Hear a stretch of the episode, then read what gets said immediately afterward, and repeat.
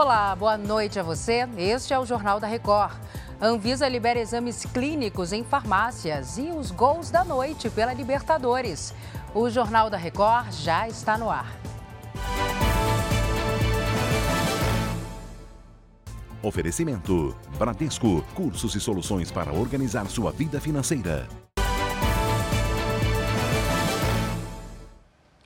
O aeroporto Santos Dumont registrou longas filas nesta quinta-feira depois que a turbina de um avião pegou fogo durante a decolagem.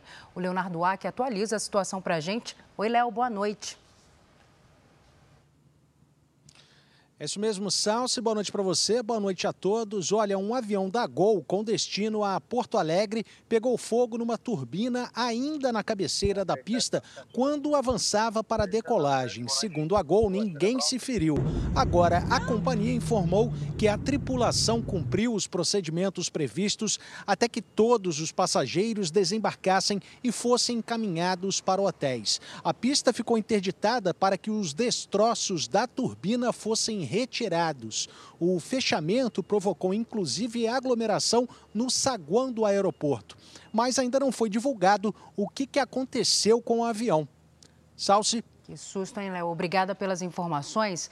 A Câmara dos Deputados aprovou um projeto que estabelece medidas para garantir a igualdade salarial entre homens e mulheres que realizam o mesmo trabalho. O texto cria mecanismos de transparência e de remuneração a serem seguidos pelas empresas, determina o aumento da fiscalização e prevê a aplicação de punições administrativas. O projeto segue para o Senado. São Paulo ampliou a vacinação contra a Covid-19 com imunizante bivalente para a população a partir dos 18 anos. O Guilherme Mendes fala para a gente a partir de quando. Oi, Guilherme, boa noite. Olá, Salce, boa noite. A vacinação desse grupo começa no próximo sábado, dia 6 de maio.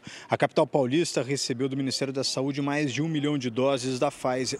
A vacinação pode ser feita nas 470 unidades básicas de saúde da cidade. A Secretaria de Saúde reforça a importância de se vacinar para prevenir as formas graves da Covid. Lembrando que a dose bivalente protege contra a cepa original e a variante Omicron e pode-se vacinar todas as pessoas que tenham feito pelo menos uma dose de reforço há mais de quatro meses. Sálcio. Obrigada, Guilherme. E a Anvisa decidiu que as farmácias vão poder fazer exames de análise clínica. Agora a gente conversa com o Alessandro Saturno, ele tem os detalhes. Oi, Alessandro, boa noite para você. Oi, Salsi. Boa noite para você e a todos que nos assistem. Viu? Olha, esses exames eles vão poder ser feitos a partir de agosto. Com essa decisão da Anvisa, as farmácias elas ficam autorizadas a realizar esses exames clínicos que tomam aí como base fezes, secreções, urina e também o sangue.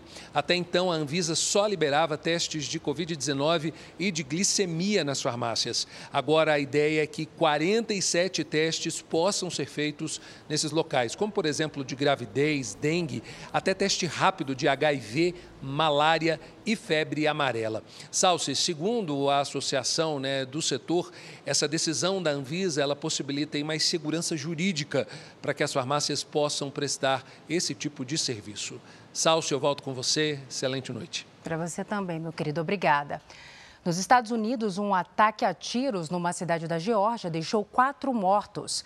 Segundo autoridades, as vítimas são a mãe e a avó do atirador, além de uma funcionária de uma rede de fast food.